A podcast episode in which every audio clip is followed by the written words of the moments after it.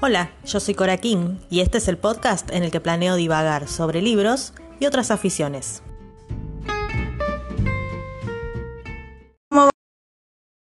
¿Cómo estamos todos? Bueno, acá estamos en un nuevo vivo, otra semana, otra quincena, y vamos a hablar con nuestra astróloga favorita, con Mónica Carral. Vamos a hablar sobre Tolkien, ahí lo tenemos, así que vamos a esperar a que venga Moni. Están avisando a más seguidores. Ahí está. Astroforma se unió. Sin mucho preámbulo vamos a ir a hablar. A ver. ¿Cómo va? Bueno, voy a saludar acá. Saludar. Bueno, este nuevo vivo en el que estaremos hablando sobre la carta natal de Tolkien. Este, el, el creador del Señor de los Anillos, el Hobbit. Hola, Moni. Hola, ¿qué tal? Muy bien. ¿cómo? Sí, todo bien, ¿vos? Bien, bien. ¿Se, se escucha bien? ¿Se ve bien? No sé. Sí, se escucha bien. Yo te escucho Perfecto. bien. Bueno, me alegro. Podemos arrancar cuando quieras, ahí estoy poniendo un poco de volumen. ¿Cómo estás? Eh, bien, acá contenta con, con volver a hablar de escritores y astrología. Eh, yo, de escritores, digamos, esa parte más, más tuya, pero, pero bueno, muy interesante ver eh, la astrología reflejada en la obra de, en este caso, de escritores, ¿no? Pero bueno, súper interesante. Así Sí, que no sé por dónde querés empezar. Eh, vos que conocés más la obra de él, digamos, la has leído, viste todas las películas.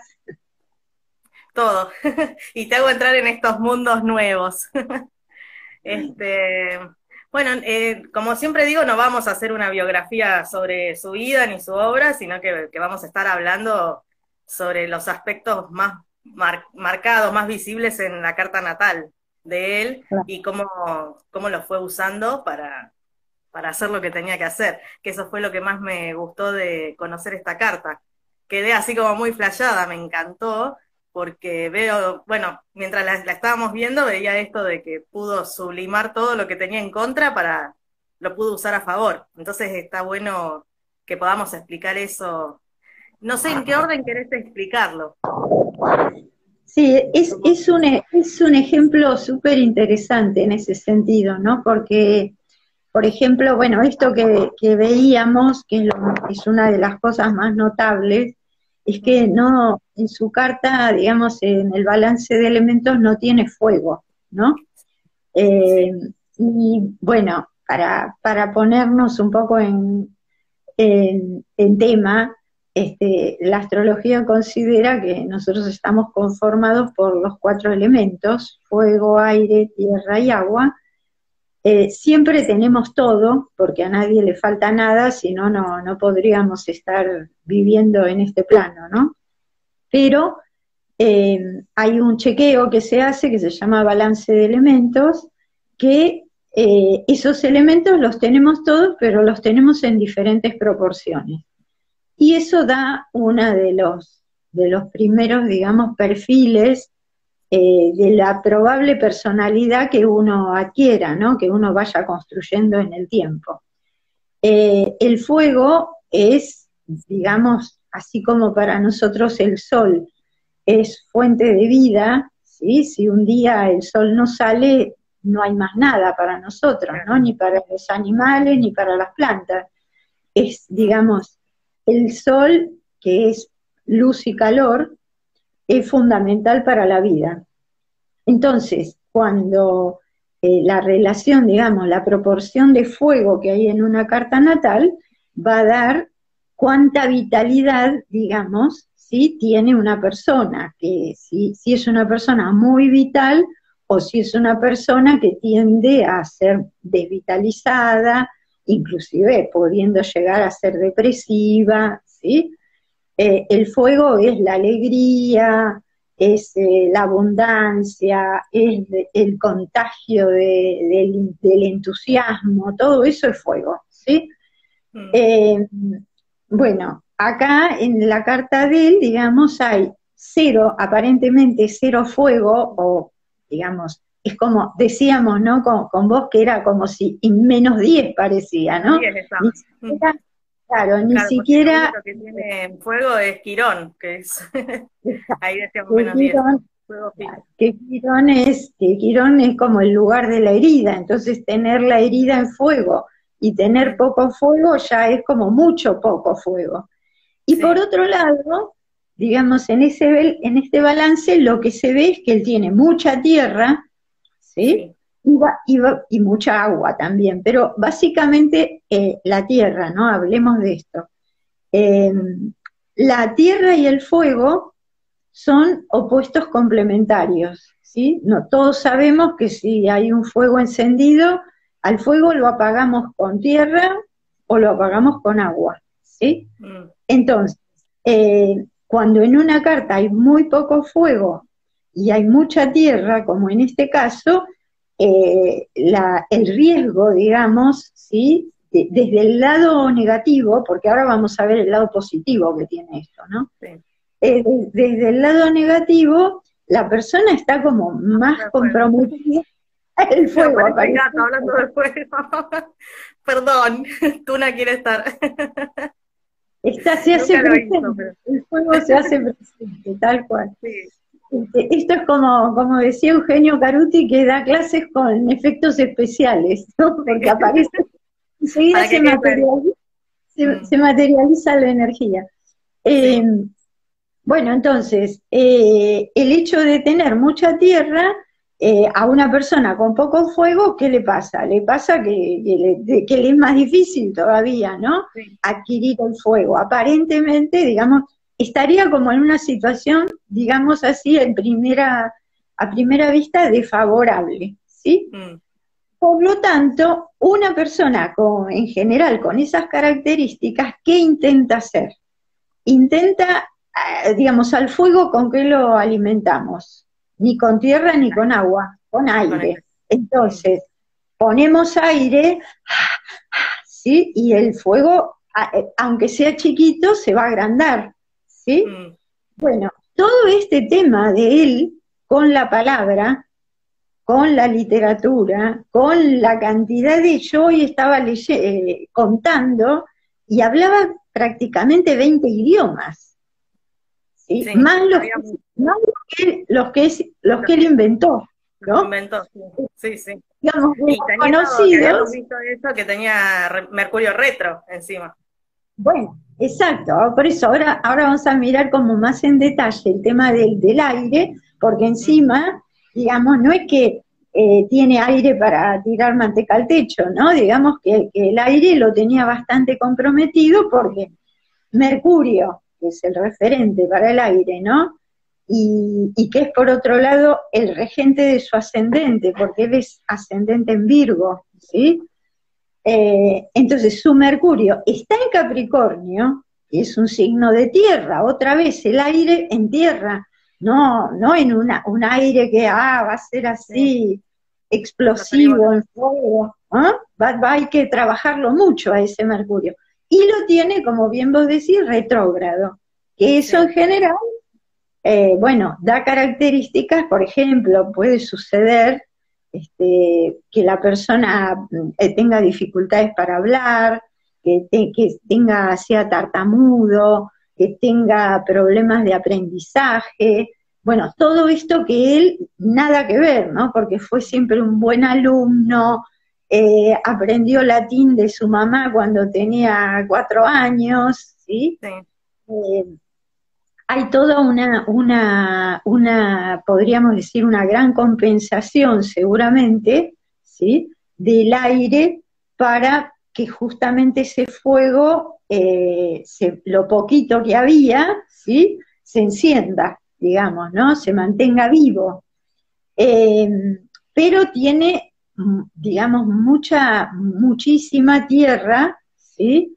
Eh, es Sol en Capricornio y Capricornio en la casa 5, el Sol en la casa 5, así que es un, es un capricorniano muy capricorniano, mm. ¿sí? que, bueno, eh, se refleja mucho esto en todo lo que tiene que ver con el pasado, ¿no? Las historias, la mitología, eh,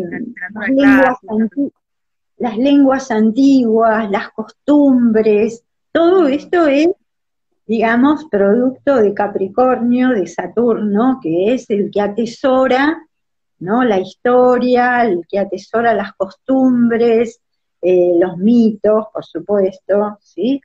Y, habla en general, digamos, hay una tendencia a vivir en el pasado, porque todo pasado fue mejor, ¿sí? Mm. Eh, donde él tiene una, eh, digamos, era una persona muy conservadora, ¿no? En todo sentido. era católico y se enojó mucho con el concilio vaticano, por ejemplo, cuando la liturgia dejó de ser en latín y pasó a ser en la lengua del país. Eh, ahí se cuenta que él iba a la misa porque era un ferviente católico y él seguía la misa respondiendo en latín, nunca cambió su... Era como, claro, firme. Eh, y toda su cuestión con, con las lenguas antiguas, con la filología, el estudio, bueno, era un erudito, ¿no? En filología, que tiene que ver con esto, con aprender, digamos, leer, ¿no? Los, los antiguos manuscritos para ver la historia a través de los escritos. Bueno, ahí esto es todo Mercurio en Capricornio, el Sol en, Capricornio. dio clases en Oxford, vivió toda la vida ahí como restable. Exacto, en un lugar en un lugar súper conservador, ¿sí? Porque yo creo que de, todo el mundo, digamos, como, como el lugar de, la erudición, Oxford es así, ¿no? Un sello. Eh, el edificio en sí, ¿no? Todo eso es como vivir en otro mundo, ¿no? En, un mundo del pasado, de las glorias pasadas. Eh, bueno, así que ahí hay un montón de, de datos Em, y yo em, hoy estaba pensando que, el tema este de que él, eh, bueno, veamos otra cuestión con la historia, la historia personal, ¿no? Este tema de Capricornio tan marcado, que, bueno, eh, el regente, digamos, cada, cada signo tiene un, planeta regente que viene a ser su, director de orquesta, como digo yo, bueno, el regente de Capricornio, de su sol, ¿sí? Eh, es Saturno. Y Saturno, entre otras cosas, bueno, representa el tiempo, las leyes, la forma, pero representa al padre también. Y el tema de que él perdió a su papá, digamos, bastante joven, no es chico, más que joven, ¿no? Creo que tenía nueve años, me parece, o doce, algo así, muy, muy, un niño todavía, eh, y que su mamá, bueno, se tuvo que hacer cargo de, de, él y de su hermana. Bueno, primero viven eh, con la familia de la mamá, pero ahí hay otro, un dato interesantísimo, ¿no? Que cuando la mamá eh, decide hacerse católica.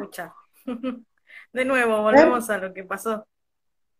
A ver, ahora, ¿me escuchás? Y eso que estoy con los datos. A ver, ¿me escuchas? No, no. Seguro que escucha la gente, pero yo no te escucho, como que dejo de... a ver, me desconecto. ¿Querés que te vuelva a... Bueno, a ver, salí y te vuelvo a invitar. Porque no te escucho y bueno, ya esto ya nos ha pasado un montón de veces. No sé por qué pasa esto, así que...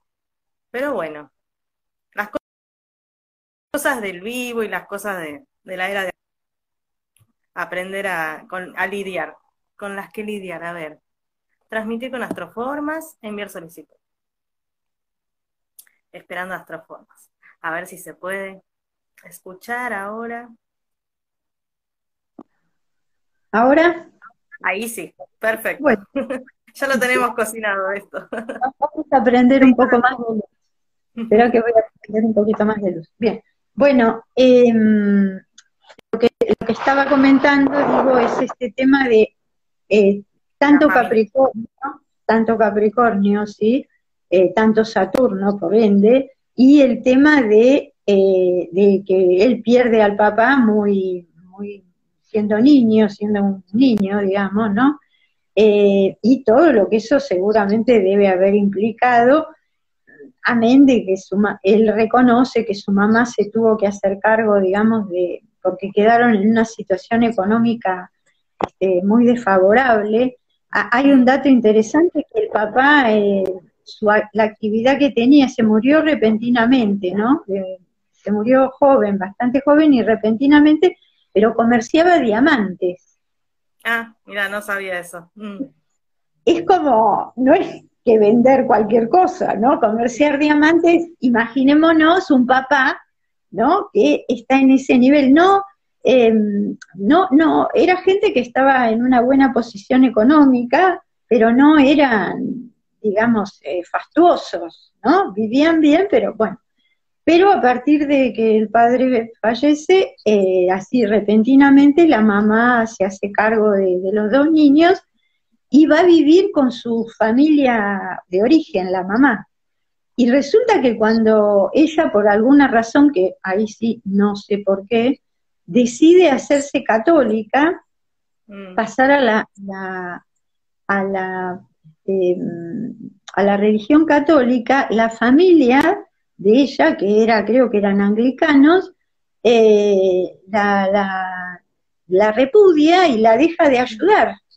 Con lo cual, eh, bueno, otro problema más, ¿sí? Em, y, yo quería comentar esto, hay, hay bueno, es, es, difícil como, hay mucha información y es difícil eh, segmentarla, ¿no? Pero bueno, sale como sale.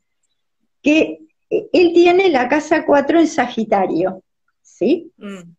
Eh, ¿sí? Y la casa Sagitario es eh, el signo de, de, la, de las religiones, de las convicciones, de los paradigmas, de los viajes largos también, ¿no? Los viajes largos que se pueden hacer con el cuerpo o con la mente, ¿no? Pero bueno, Sagitario marca eso.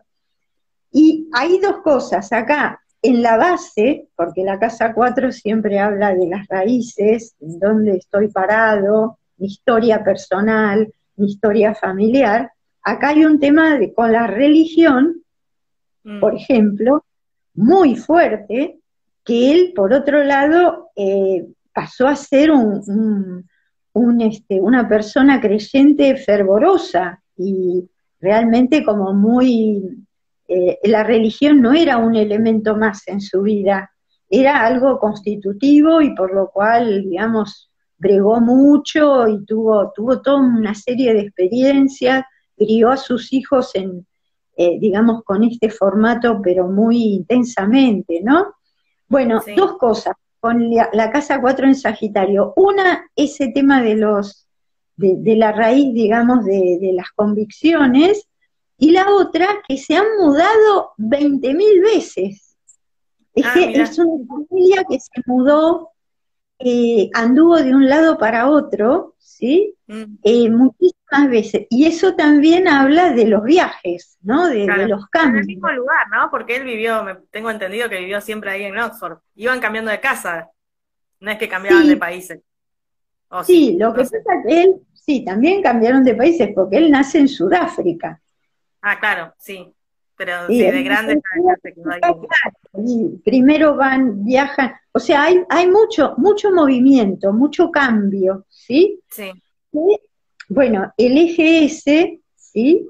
Que es eh, Sagitario en la base y, y, Géminis en el medio cielo, que por supuesto Géminis, ¿no? Que es la escritura, las palabras, los libros, y que el medio cielo siempre indica eh, la profesión que uno va a tener o la mejor posibilidades de desarrollar la profesión, en Géminis, bueno, para un escritor y ascendente Virgo es como de libro la ¿no? Como de libro. Bueno, pero eh, a, lo que yo me estaba tratando de referir con, con, el relato que se va por otros por otros costados, mi ascendente en Pisces hace eso, ¿no? Se va, se va, se va. No importa, vamos todos con vos. hay, que hay que traerlo cada rato. Eh, que el tema de la lengua, de, la, de, la, de los idiomas, de la palabra y del, del amor por los idiomas, ¿sí? Mm. Yo creo que hay, tiene una raíz emocional, más allá de todo lo que hablamos de lo, digamos, de, su mercurio, de su aire, de, sus posibilidades que el aire le daba para subir el fuego, etcétera. Él tiene, digamos, él aprendió los primeros idiomas, eh, aprendió a hablar con su mamá, en principio porque su papá vivía en otro lado, o sea, eh, la mamá fue como lo que él tenía, que en general pasa, ¿no? Digamos, los niños tienen en general más vínculo directo con la mamá que, con el papá, pues sobre todo cuando son chiquititos. Em, y él dice que eh, el amor por el latín lo, lo, lo tuvo porque él cada vez que hablaba latín escuchaba la voz de la mamá, que fue la que le enseñó latín cuando él tenía cuatro años, ¿no? Que ya le empezó, porque a él le gustaba, tiene la luna en Pisces, ¿no? Acá hablamos de una mamá muy, digamos, muy presente, una mamá omnipresente, que después la vida lo confirma, porque el papá desaparece, porque fallece, y la mamá es, digamos, toda la autoridad para este niño, ¿no? Para él, para su hermana. Entonces, hay una presencia de lo maternal muy importante, muy afectiva, el signo de, de Pisces es totalmente emocional, ¿no? Y esta cuestión de que entonces, a ver, muy probablemente todo el tema de con los idiomas, con las lenguas aprendidas después, tiene mucho que ver con esta cuestión afectiva básica, ¿sí? Que él tuvo con su mamá, por suerte, ¿no? Porque eso le permitió, bueno, desarrollar todo, todo este mundo que tenía interno, muy pisciano, también muy pisciano, porque eh, todos estos relatos fantasiosos y la imaginación, digamos, eso es muy pisciano, ¿no? Bueno, eso quería, quería comentar, que el tema de, la lengua también, de los idiomas, seguramente debe haber tenido un componente muy fuerte eh, afectivo a través de la mamá. Sí, y es como el aire que le dio para el fuego que no, que no tenía. Eh, exacto, exacto, sí, eh, sí, claro, y le dio, bueno, esa luna en Pisces también le dio toda el agua que él tiene, ¿no? Porque tiene mucha agua y mucha tierra. Eh, claro, entonces el, el componente emocional y su mundo interno, porque era una persona reservada, digamos, ¿no? Y que, evidentemente creaba mucho dentro de sí mismo, eh, mm. tenía, y eso lo pudo, lo pudo expresar, ¿no? Lo pudo sacar a la luz. Muy bien, Demasiado a mí me alucina esta, esta idea de que haya creado idiomas. Que dicen, bueno, hay un video de un, de un no sé, un místico que habla en YouTube, que él dice que es el, idioma de la era de Acuario, inventó él, como que en, la era de Aries está, no sé, el idioma hebreo, las, las letras hebreas que eran de fuego, y en la, era de Pisces está el arábigo, que es como de agua, y ahora está el de aire, que es el de él, el, el élfico este que, que inventó él, que son como los, no sé, no sé si llegaremos ahí de acá a unos mil años a hablar élfico, pero bueno, estaría buenísimo. Pero es un, es una maravilla que haya hecho eso. Después está el, el Maridión también que él escribió, que es como si fuera, es la Biblia, él es como una Biblia. Hizo todo, todo un mundo con eso. Así que, no sí. Eh, yo cuando veíamos la carta y decía, ¿cómo esta persona que parece un señor fumando su pipa, así como, en realidad yo pensaba, eh, es como un hobbit él, porque bueno, para los que no hayan visto la película o hayan leído los libros, más que nada, este, los hobbits, que son, es este personaje que inventó él, son, son estos no son enanos, pero son unas, unas, personitas chiquitas que les encanta estar en la casita, fumando pipa, leyendo, escribiendo, como muy tranquilos en el medio de la pradera, de la comarca, qué sé yo, y, que no le gustan las aventuras, no le gusta nada, déjenlo ahí, es un Tauro total, que eso también lo habíamos visto que tiene el nodo, el nodo norte. Entonces yo decía, por un lado, él es tiene como una vida, o por lo menos después de grande, ¿no? Eh, ya de adulto. Parece como si tuviera una vida súper hobbit, y, y, en realidad él es el Señor de los Anillos, porque hizo como todo un. Cuando veíamos todas las cosas que tenía en contra y cómo las pudo ir sublimando para, para hacer esto que, que hizo, es como. Es un hobbit, pero que es, en realidad es el Señor de los Anillos. Para el que vea la película, el, el bueno, digo la película porque es como lo, lo más lo más seguro que vaya, haya visto la gente, pero el libro es otra cosa, ¿no? El, el personaje del hobbit tiene que, que el anillo, tiene el anillo único y tiene que vencer al, Señor de los Anillos, digamos. Es como, es toda una novela, un viaje iniciático que inicia este personaje y cuando ves la carta de él, yo lo, lo veía, él es el hobbit, el hobbit que va yendo así con el anillito para llegar ahí al, fuego, al, fuego más profundo de todos, que era el que no tenía.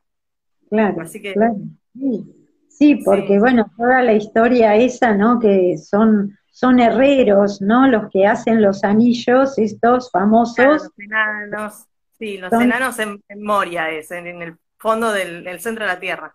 Centro de la Tierra, que en realidad desde la mitología, por lo menos la griega, ahí vivía Hefesto, que es el herrero, ¿sí? Mm. Que, que hacía joyas, este, pero bueno, tiene mucho que ver, ahí es como ir a buscar su propio fuego, ¿no? hay, hay algo de, ir a excavar y encontrar ahí en el fondo de, la tierra, sí, el propio fuego. Sí, es súper, súper interesante. Y la otra...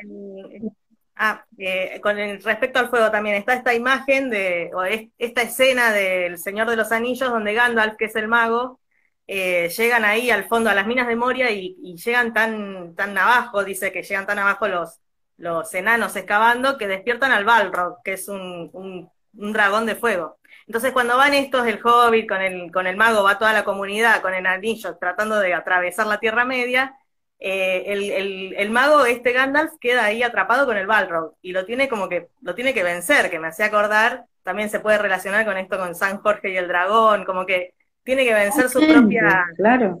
Tiene que vencer su, no sé, porque ahí es Gandalf el gris. Y una vez que venció al Balrog, que es este, el, es el demonio de fuego, el blanco, es como el iluminado. Entonces tiene un montón de simbología todo que es así. No, no podemos dejar de hablar de eso, como que se puede hablar de un montón de cosas. Claro, tiene muchas muchas lecturas simbólicas. Bueno, justamente, ¿no? Un símbolo, un símbolo eh, permite eh, tener un montón de imágenes diferentes, ¿sí? O verlos se puede ver el símbolo desde distintos ángulos, claro que sí. Ah, no, otra cosa que, que, tiene la carta que quería comentar respecto a su Mercurio, ¿no? Este, este Mercurio en Capricornio, este Mercurio retrógrado, ¿sí? Que también va a dar, eh, o por lo menos eh, permite ver un poco más el tema de, de por qué el uso de la palabra, ¿no? También tan fuerte, es porque su Mercurio eh, es un planeta, como se dice, muy aspectado, quiere decir que entra en relación con otros planetas y con los planetas que entra en relación, seguramente a él, eh, porque por ejemplo su Mercurio está en cuadratura con Saturno, ¿sí? Sí. Eso habla de que es un Mercurio, o podemos traducir una palabra, que me da estructura, que me da solvencia, que me da forma, que me da seguridad. ¿sí? Eso por un lado. Después, eh, tiene Mercurio en semicuadratura con Marte. Mm. Marte es eh, la acción, Marte es fuego, ¿no? Y sobre todo es la acción, es el deseo, eh, lo que me da el punch ese para lograr lo que quiero, ¿no? Arrancar. Bueno, entonces, tener Mercurio en relación con Marte es como, como que la palabra es mi acción, o que la palabra me permite accionar, ¿sí? Entonces ahí vemos, ahí después está eh, Mercurio, bueno, Mercurio en sextil con Urano, es una palabra creativa, ¿sí? Una palabra creativa que ahí están todos esos idiomas que él inventó, ¿sí? Porque, porque Urano siempre tiene que ver con, con las cosas nuevas, ¿no? De poner en el mundo. Eh, después, Mercurio está eh, en relación, hay, un, hay una figura que se llama Yod, o el dedo de Dios se llama, ¿sí?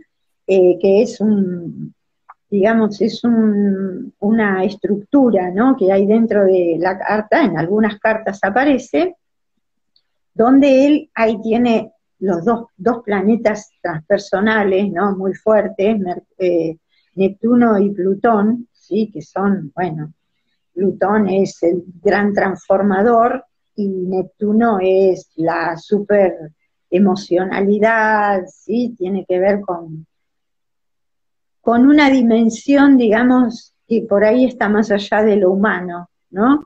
Es algo que, eso cuando uno dice contacto con algo que no le puedo poner palabras, ¿no?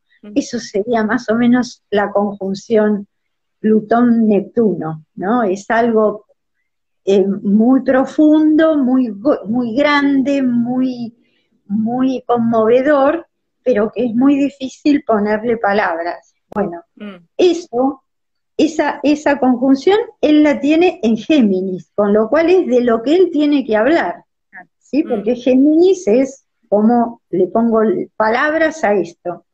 Y ese, ese, esa conjunción a su vez está en vínculo con Mercurio, ¿sí? Y, con, y con Urano.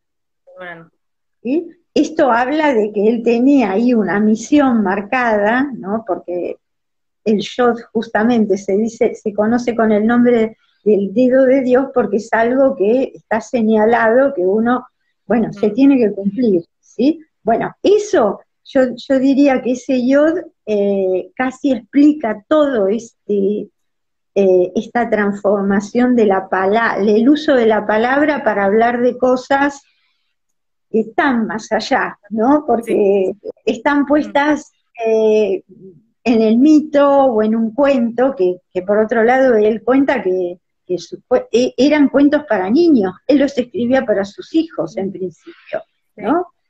Bueno, y después, por la vida, fueron, bueno. Eh, entonces, yo interpreto eso también, que, que él tenía él estaba conectado, tenía una sensibilidad particular, ahí su luna en Pisces lo explica mucho, ¿no?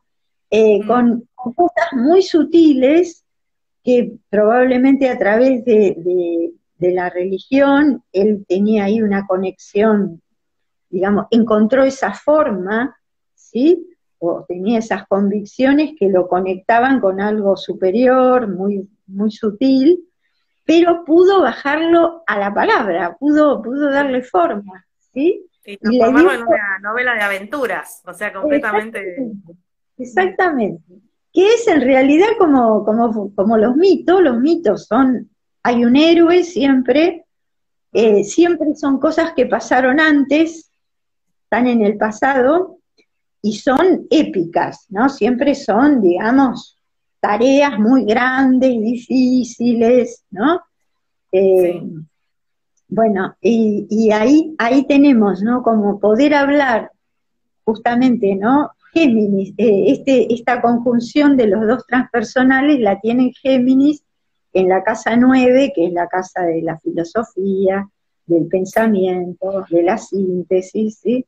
Eh, y aparte ahí en Casa 9, que habíamos visto que esto me, encantó cuando lo vimos, es que tiene el nodo, su, el nodo norte en Casa 9. Que vos me habías explicado, bueno, no sé si lo puedo, si lo puedo explicar yo ahora, pero por ahí lo podés explicar vos. Em, ¿Qué te quedó? ¿Qué fue lo que te llamó la atención a vos? Que eso es lo interesante. Eh, el tema este que vos me decías, que era como que en un momento entra el alma nueva al cuerpo, en un momento de la vida, no me acuerdo si era con el sol progresado o algo, que era como, habíamos dicho que al principio tuvo una vida, se muere la madre, se muere el padre, eh, no, bueno, vive en, un, en, un, en, una, queda como huérfano con el hermano, después tiene que estudiar, va a estudiar allá a Oxford, becado, y no tiene dinero, incluso vimos la película, en la película también no puede pagarle el, eh, la ópera que quiere ir a ver a Wagner con la, con la chica que quiere y no le puede pagar la ópera, bueno, y que él dice, no, yo podría haber salvado a mi mamá si hubiera hubiéramos tenido dinero, qué sé yo.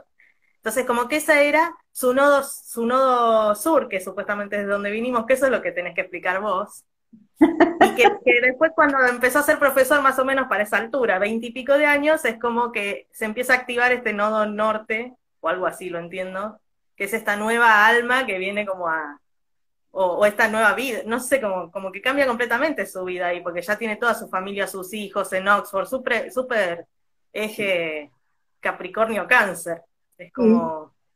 Sí. Eh, a, ver, aclaremos un poquito del nodo para que, que sabe algo o, le interesa. Los nodos eh, vienen de la, de hay un nodo norte y un nodo sur siempre, que están opuestos, exactamente complementarios, ¿no? Eh, el nodo norte se llama la cabeza del dragón y el nodo sur se llama la cola del dragón. Esto es una anotación, porque no es un planeta, es una anotación que se hace en la carta que sale de un cálculo, sí, porque tiene que ver con movimientos de la luna, eh, y que viene de la astrología muy antigua, de la India, ¿sí? que hay, muchos más, ¿no? muchos más eh, partes, se llaman, hay muchísimas más notaciones, que bueno, con el tiempo se fueron perdiendo, algunas quedaron, otras no se usan porque, bueno, eh, la astrología también se fue ayornando, digamos, ¿sí? pero este, estos nodos sí se siguen usando y dan en general, eh, son simbólicos, son, son elementos, digamos, que ayudan a, imaginarse, ¿no? Eh, cuál podría ser el destino de, referente a, de dónde venimos y hacia dónde vamos, porque pensemos que la astrología de la India, digamos, eh, y toda su, todo su formato cultural, digamos, ellos eh, conciben el karma, conciben la reencarnación, entonces, bueno, el nodo sur siempre estaría está marcando el lugar de la experiencia anterior, lo que yo ya aprendí o lo que yo ya sé, ¿sí? Y donde yo probablemente construí karma, porque en todo aprendizaje el humano, digamos, como no somos seres perfectos, eh, haciendo nos equivocamos y así aprendemos. Entonces, ese nodo sur en general, digamos, simboliza en dónde estuve yo antes y qué probablemente me quedó como un pendiente. Y el nodo norte que es la cabeza del dragón, hacia dónde tengo que ir. Fijémonos que estamos hablando de un dragón, no, ni de una lagartija, ni de un conejito, un dragón. o sea, tiene fuerza el asunto, es algo con peso, ¿no? Mm. Eh, y el, entonces la cabeza del dragón muestra el lugar hacia donde yo tendría que eh, hacer mi nuevo aprendizaje, que siempre va a ser complementario del anterior. En este caso, el eje es Tauro-Escorpio, ¿sí? Como mm. si él estuvo antes en una situación escorpiana, ¿sí? En casa 3, eh, encima de en la casa Claro, en la casa 3, ¿sí? Que es la casa de Mercurio, la casa de la comunicación. O sea, desde este punto de vista, podríamos inferir que es una persona que todo el tema del, lenguaje, de los idiomas, en realidad él ya lo sabía, ¿no? Él había sido un erudito, ¿sí? Mm. De la lengua, probablemente, y atenti porque estaba en Escorpio, con lo cual, si estaba en Escorpio, digamos, estamos en un terreno complejo, ¿no? Porque Escorpio es el poder, Escorpio es, digamos, lo oscuro muchas veces, ¿sí? También es lo transformador. Pero ahí, acá podríamos, si yo me pongo otra vez con mi ascendente en Pisces, ¿no? Uno podría decir, hacer personaje, podría decir, por ahí tuvo una palabra, fue un mago, ¿no? Porque Escorpio tiene mucho que ver con el tema de la magia, lo oculto, ¿no? Etcétera eh, que usó la palabra, ¿no? Que tenía poder, una palabra con poder, mm. y bueno, y ahora, ahora, en este, esta nueva vida que le, que le dan, ¿sí? Tiene que venir a poner la palabra, pero para la vida, porque está en Tauro, y está en la casa 9, que es el que enseña. La casa 3 es el, alumno. El 3 era el alumno. era el alumno. Probablemente fue un aprendiz de mago. Claro.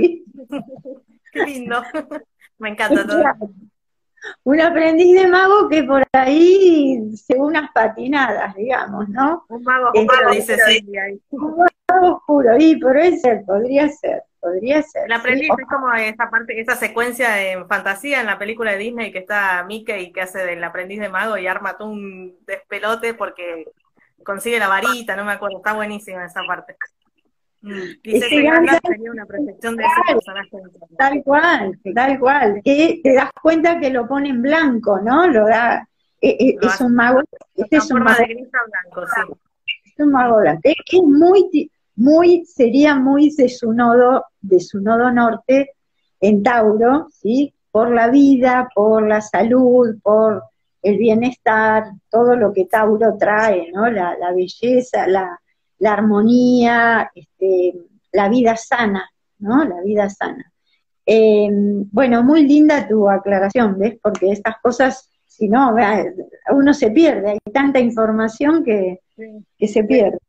Em, ¿Qué otra cosa? Vos comentaste algo más que no sé qué era. Eh, me parece que quedó ahí algo pendiente. Podríamos hablar de eso, de que creo que tiene que ver con el sol progresado, que es cuando entra el alma vieja. Era, ah. tenía que ver con eso también, ¿no? Porque lo relacioné. Mm, lo del, lo del sol progresado es interesante de comentarlo para, porque lo podemos mirar en la carta de, de cualquiera, de nosotros y de, de Tolkien también. Eh, el la progresión, digamos, quiere decir, eh, es un cálculo que se hace, ¿sí? que sobre todo, eh, digamos, aplica, o por donde se lo mira más, es sobre la luna y sobre el sol. ¿sí? Y, em, digamos, se hace un cálculo que cada año cuando uno nace con el sol en tal posición. En este caso, él nace con el sol en 12 de Capricornio. Bien. Cada signo tiene 30 grados, ¿sí? Con lo cual, a los 18 años, ¿sí? Porque de 12 a 30 hay 18, a los 18 años, Sol progresado entró en el signo de Acuario. Mm. Y durante 30 años su sol progresado va a estar en el signo, estuvo en el signo de Acuario, o sea que de los 18 a los 48, ¿sí? Su sol progresado estuvo en Acuario. Y a partir de los 48, su sol progresado entró en Pisces. ¿Sí? sí. Y eh, no sé, él vivió como hasta los ochenta y pico, ochenta y tres creo que tenía. Así que a ver si hago una cuenta, eh, 18, 48, 58, 68, 78, sí, pasó su sol toda 30 años más en Pisces y cuando él muere, digamos, su sol progresado está en Aries. Mm. Esto sucede para todos nosotros, y en general nuestro sol progresado, si tenemos una vida larga, de ochenta y pico de años, que es lo que hoy eh, tenemos de expectativa de vida, el sol generalmente pasa por los cuatro elementos. Mm. Él nace con el sol natal en Capricornio, tierra, después hace una experiencia de 30 años con el sol progresado en aire, después 30 años mm. en, agua, ¿sí? Mm. Y finalmente en fuego, finalmente en fuego. al final llegó. al final llegó, ¿sí? Bueno, este, esto del sol progresado es súper interesante, ¿sí? Porque de alguna manera nos indica cuál va a ser el camino. El, sol en la carta natal se llama el héroe. porque es el que tiene que hacer el trabajo, ¿sí? Eh, uno cuando, cuando dice soy de tal signo, en realidad está diciendo mal. Uno debería decir, como yo debería decir, yo vine a aprender a ser escorpiana, como vos viniste a aprender a ser libriana, ¿sí? Eh, lo que uno tiene de cajón es la luna, la luna y Saturno y el ascendente, a eso lo tiene seguro, lo tiene eh, asimilado, incorporado, vivido, pero al sol hay que aprenderlo, ¿sí? Es una, una energía a conquistar, hay que transformarse en un héroe de la propia vida, digamos, ¿sí? Y ponerse el sol encima, digamos así, ¿no?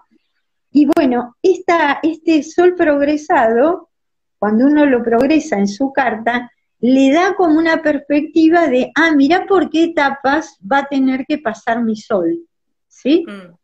En este caso, en este caso, hay toda una primera etapa, 18 años, 20 más o menos, de trabajo con la tierra.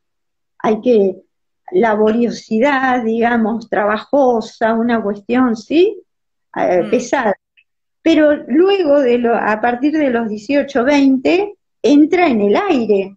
Y wow, ¿sí? Acuariano, por otro lado, se debe haber conectado con cosas muy muy, muy, ¿sí? Porque lo acuariano trae siempre, claro, es un aire, es una visión totalmente abierta, ¿sí? Es como salir de la caverna.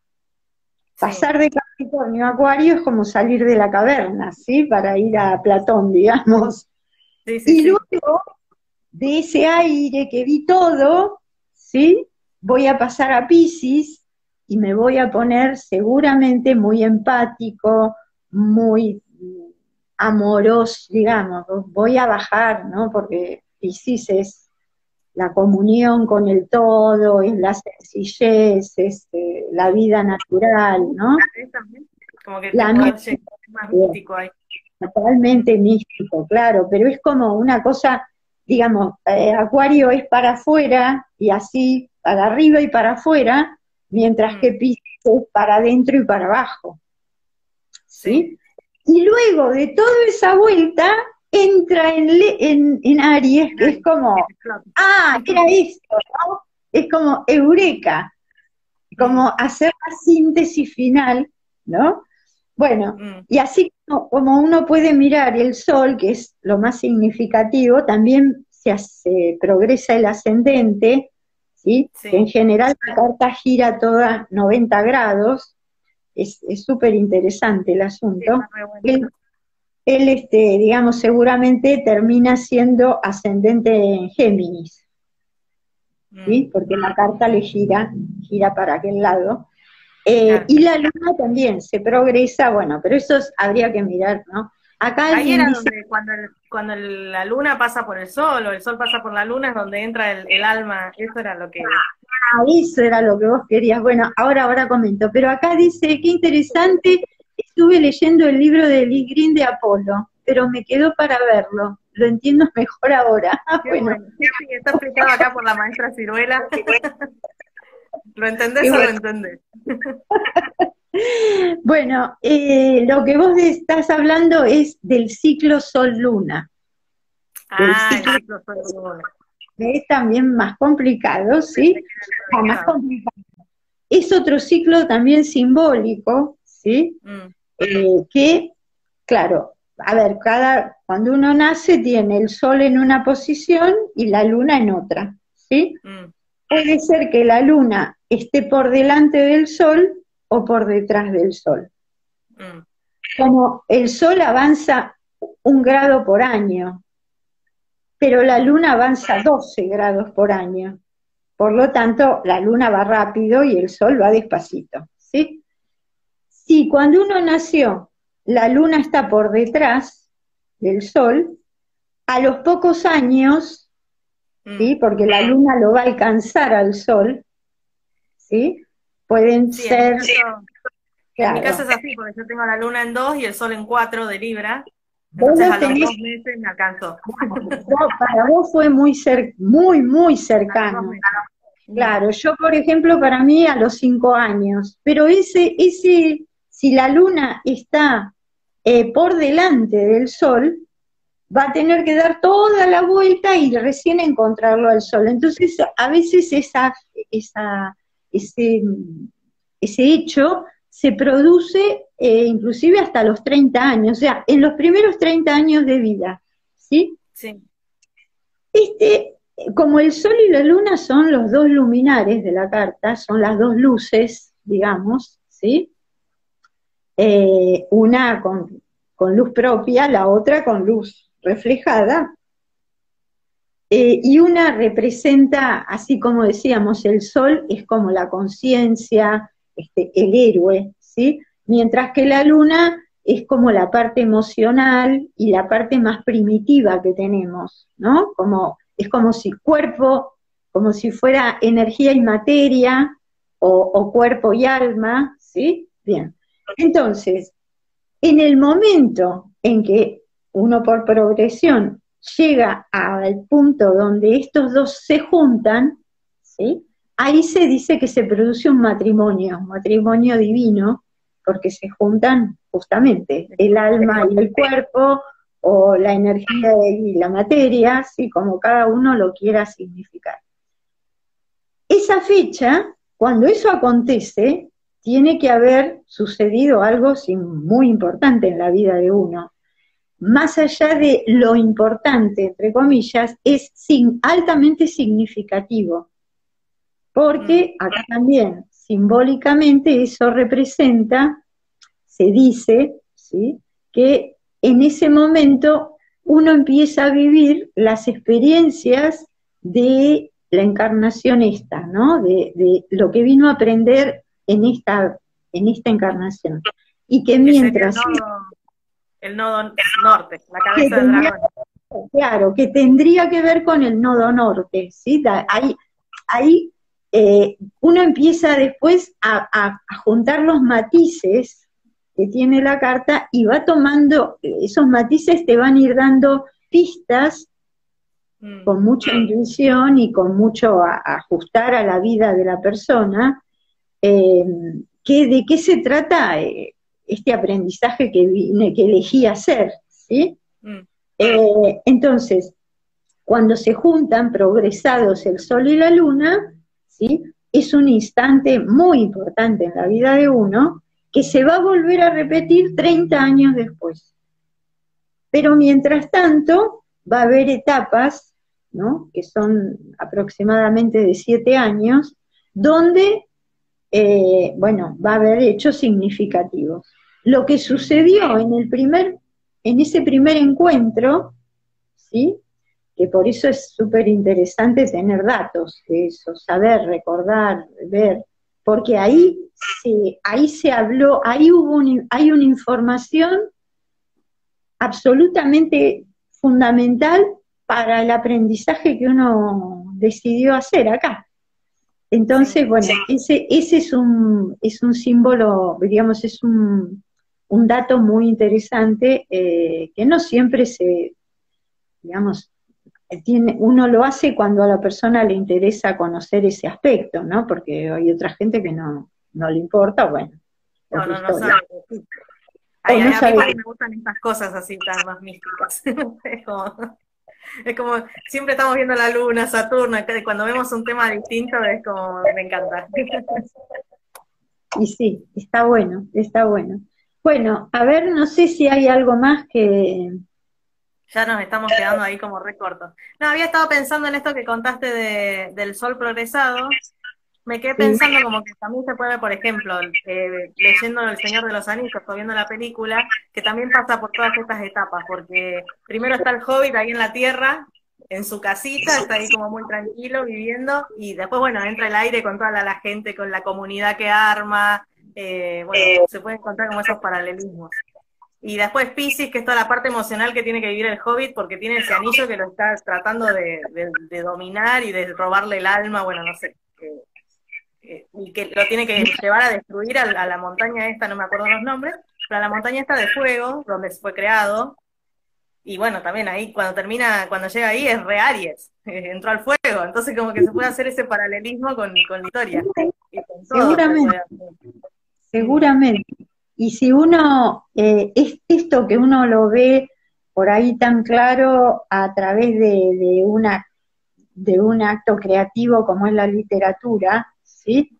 Eh, la verdad que esto se cumple siempre en todos nosotros también. Mm. Y, y, todos tenemos una novela, ¿no? Sí, Entonces, es una maravilla eh, poder verla.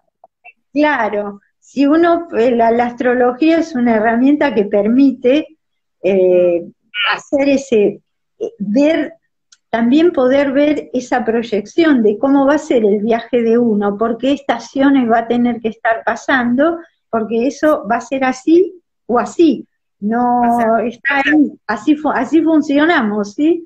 Este, y bueno, son datos que siempre ayudan a, a entenderse, a, a, ver por qué me está pasando lo que me pasa, si estoy en, en consonancia con lo que el universo tiene para mí planteado o no, y estoy eh, todo el tiempo con eso, ¿sí? Mm. Este, bueno. Eso, todo un viaje. Un viaje. Nos pusimos re místicas aquí con el señor Tolkien. A eso, había visto en la película, recomiendo ver la peli, esta Tolkien se llama, que es la historia de sus primeros años hasta que se casa. Este, que está buenísima esa película, para ver más datos y bueno, pasar un buen rato mirando. Y ahí en la película él dice que se, se pronuncia Tolkien. No sé, porque acá siempre decimos Tolkien. Entonces, bueno, algo nuevo aprendimos hoy, dentro de todo. Así que Moni, me encantó, me encantó, estuvo buenísimo, fue quedar tres horas hablando y buscando y el sol progresado, todo. Seguir aprendiendo. Seguro.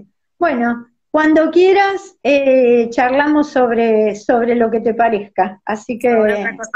¿No querés contarnos si estás haciendo talleres o ahora? ¿Tenés algún taller abierto? ¿Estás dando clases? Empiezo ahora este viernes un taller por la mañana de 10 a 13, eh, un taller de astroformas de 12 encuentros. Eh, vamos a aprovechar la luna nueva que, que se hace en Acuario, que se hace el jueves. Así que vamos con todo con esto. Eh, bueno, ahí hay alguna gente ya anotada, pero si alguno se quiere anotar, está a tiempo.